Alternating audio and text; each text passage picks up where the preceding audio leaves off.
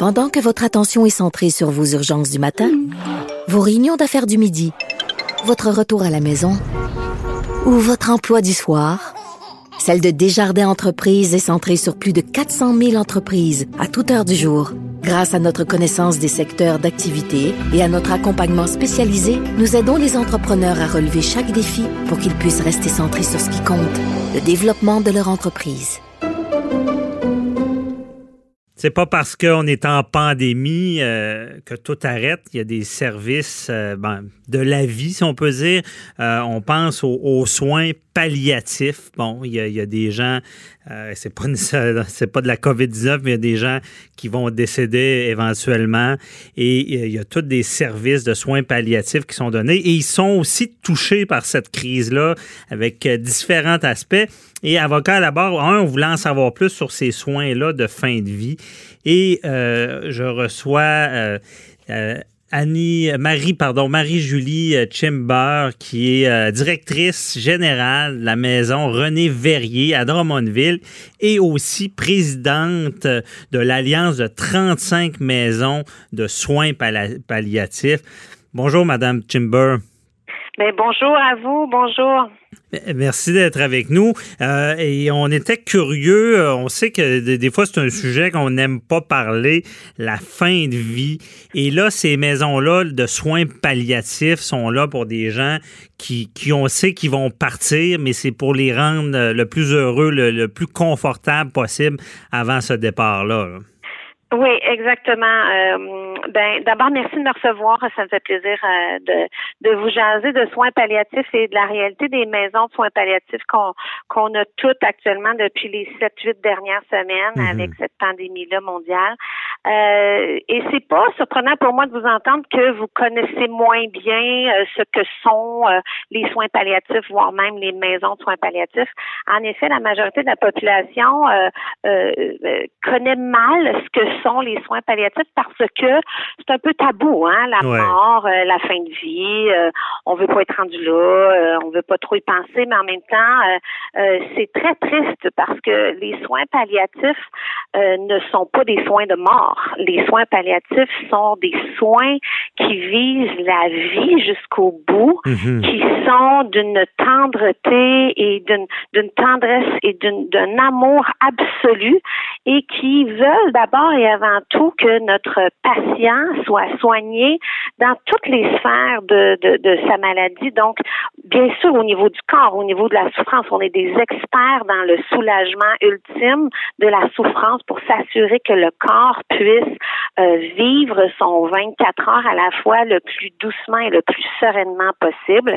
Et bien sûr, les soins psychologiques euh, avec de l'accompagnement euh, psychosocial, les soins spirituels, les soins, tout ce qui est de tous les aspects alentour d'une vie mhm. qui est dans laquelle on peut croquer jusqu'à la fin. Bien, bien expliqué. Oui, et en plus de ça, ben on prend soin, on prend soin aussi des familles de nos patients, de leurs proches aidants, de leurs accompagnateurs qui eux aussi vont vivre des grands moments pendant mhm. euh, euh, une fin de vie, euh, évidemment. Et on va tous y arriver un jour. Hein? Un jour, on va tous être en fin de vie. Et je vous garantis qu'il vaut mieux que ça se passe dans un lieu qui est conçu et qui est construit dans cet objectif-là, qui est l'accompagnement digne et serein en mhm. fin de vie. Et les 35 maisons de soins palliatifs du Québec, c'est ce qu'on fait. C'est ça notre expertise. Je comprends bien. Et justement, ça, ça j'ai pas le choix de poser la question. J'entends les familles, accompagnement, soins spirituels qui sont très importants. Mais là, avec cette pandémie-là, avec mm. le, confinement, on, a vu beaucoup dans les médias des gens qui ne peuvent pas justement accompagner leurs mm. proches dans la mort. Euh, comment vous vivez ça? Comment ça se passe dans les maisons de soins palliatifs? C'est atroce. Laissez-moi vous le dire. Pour mhm. nous, c'est euh, complètement contre nature que de dire à nos patients et à leurs familles, vous pourrez pas être ensemble 24 heures sur 24, tout le monde ensemble. On accueille normalement les gens à bras ouverts. On les incite à se coller puis à donner de l'amour en vrac puis à, mhm. à, se dire leur nom dit puis à, à se pardonner puis à s'aimer puis pouvoir profiter de ce qui reste ensemble.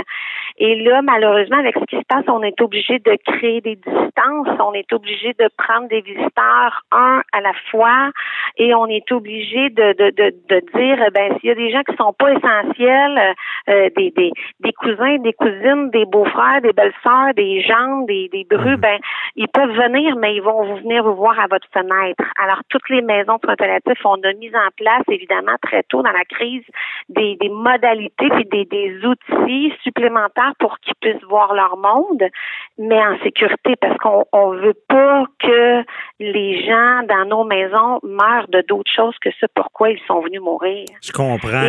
Et, là, ça veut dire qu'il faut euh, comment vivent euh, les patients euh, de pas pouvoir être entourés, parce que moi, dans ma tête, c'est tellement important. J'ai l'impression de devoir partir je voudrais mes proches, proches, c'est, le cas de le dire.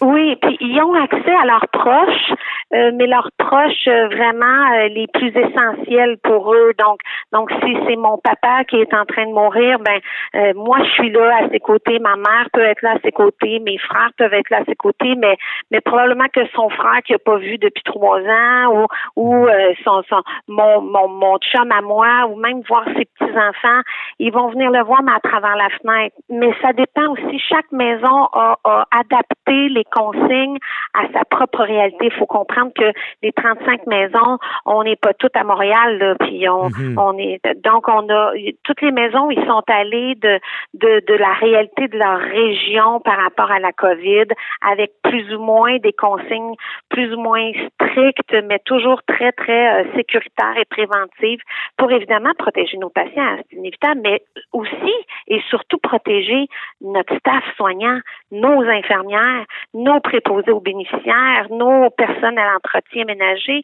qui sont essentiels. Mhm. Si quelqu'un de nos guerriers tombe au combat et doit s'isoler 14 jours, on est déjà beaucoup en manque de personnel. On est dans le milieu de la santé, hein, fait qu'on n'échappe pas à la pénurie de la main-d'œuvre qui s'existait avant la crise. Mhm. Alors, plusieurs d'entre nous avons même dû se passer de nos bénévoles parce que nos maisons de soins palliatifs, on fonctionne aussi beaucoup, beaucoup avec l'action bénévole et généreux de, de, de, de nos populations. Mais là, on a dû dire à nos bénévoles de 60, 70 ans et plus, Mhm. retourner chez vous en sécurité. Alors, on s'est adapté, euh, non sans difficulté, hein, il faut se le dire, là, on a, nos, nos, nos maisons ont fait preuve d'une résilience extraordinaire. Euh, les, les, les les, les, les, les, les, équipes, les gestionnaires ont fait en sorte que tout le monde soit euh, en sécurité, à la fois patient, famille et, et soignant. C'est un tour de force qu'on mhm. réussit à faire. Le ministère est, quand même très collaborateur, nous a déclaré très rapidement dans la crise euh, comme organisme essentiel et prioritaire. Donc, on a eu accès très rapidement à du matériel de prévention et on est maintenant directement dans les lignes de communication avec chacun de nos CCCIUS de nos régions respectives. Mais maintenant, il reste tout l'aspect financier. Mhm. Évidemment, comme organisme à but non lucratif, on vit de dons. 50 de nos budgets annuels proviennent des, des, du 20 pièces généreux que tout un chacun va nous donner parce qu'il nous fait confiance et qu'il est content de nos services. Et des entreprises qui nous commanditent nos activités de collecte de fonds. Mais là, évidemment, tout ça est tombé à l'eau. Mhm. Tout ça est, a été annulé et le sera encore pour les longs prochains mois. Alors, on est tous très inquiets de comment on va faire pour nos liquidités, comment on va faire pour continuer à payer notre monde jusqu'à l'automne, puis rendu à l'automne, comment on va faire pour finir notre année, parce que, comme je vous dis, par exemple, à Drummondville, on a un budget de 1,3 million de dollars en coût d'opération annuel pour nos 10 mhm. chambres privées. Or, j'ai à peu près 550 000 dollars que je dois aller chercher à chaque année dans la poche des gens et en dons et en commandites. Et là, j'ai plus rien qui rentre. Hmm. Je pourrais pas aller chercher 500 000 euh, au mois de novembre, décembre. Donc, euh, euh, on, est toutes dans la même situation. Alors, on essaie toutes nous autres aussi de se réinventer, mais mais là on, on, on, lève la main aussi pour le ministère euh, de la santé, pour pour le gouvernement qui qui nous oublie pas, mhm. qui, qui qui pense à nous dans dans, dans leur fonds d'urgence, dans dans dans leurs modalités et surtout parce que les gens qu'on soigne, on soigne 4000 Québécois par année Ça, c'est les gens qui vont mourir dans nos maisons. Mais c'est sans compter les dizaines et les dizaines de milliers de familles et de proches qui les accompagnent, eux, pour qui on continue aussi d'être là et à qui on offre toujours des services complètement gratuits. Ben oui, c'est vraiment, euh, comme j'ai dit d'entrée de jeu, on n'aime pas en parler, mais c'est une réalité. Et je pense vraiment que de, pouvoir mourir dans cette paix, dans cette dignité-là, euh, vous êtes vraiment un service euh, essentiel, c'est sûr. Puis en tout cas, j'espère que le message est passé au gouvernement qu'il faut aider ce département-là. aussi, pour finir, il nous reste à peu près deux minutes. Là, je voudrais. Est-ce que justement, toute cette situation-là, est-ce que vous sentez que, les, familles ont, plus de difficultés, que, les deuils se font moins bien, qu'il y a plus de frustration? Ah oui, les, les familles euh, qui vivent des deuils, euh, que ce soit en maison de soins palliatifs, et, c'est d'autant plus atroce pour les gens qui meurent de la COVID, donc c'est mhm. pas une mort prévisible. Euh, ils vont, ces gens-là auront des deuils euh, absolument phénoménal à, mon, à remonter. Mais encore une fois, les maisons de soins palliatifs, avec tous nos psychos, nos travailleurs psychothérapeutes et, et tout ce qu'on offre comme service gratuit, on est là pour aider les gens de notre communauté, évidemment. Mhm. Puis il faut il faut que les gens de notre communauté continuent à penser à nous. Puis là, mon, mon message de la fin, ça va être de vous dire que, que chaque maison qui existe dans chaque région a son site web sur lequel on peut aller faire des dons directement sur Internet. 5 dollars, 10 dollars, 500 dollars, peu importe. Chaque petit montant sera important.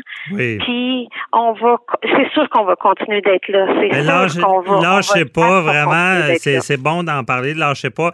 Marie-Julie Chimber, merci de nous avoir parlé de cette situation-là. On invite les gens à continuer à donner. Il faut pas que la vie, je veux dire, faut pas que ça arrête. Il faut, faut euh, aider ces, ces organismes-là. Donc, merci beaucoup et bonne journée. Merci infiniment. Prenez soin de vous. Merci vous aussi. Bye bye. Au revoir.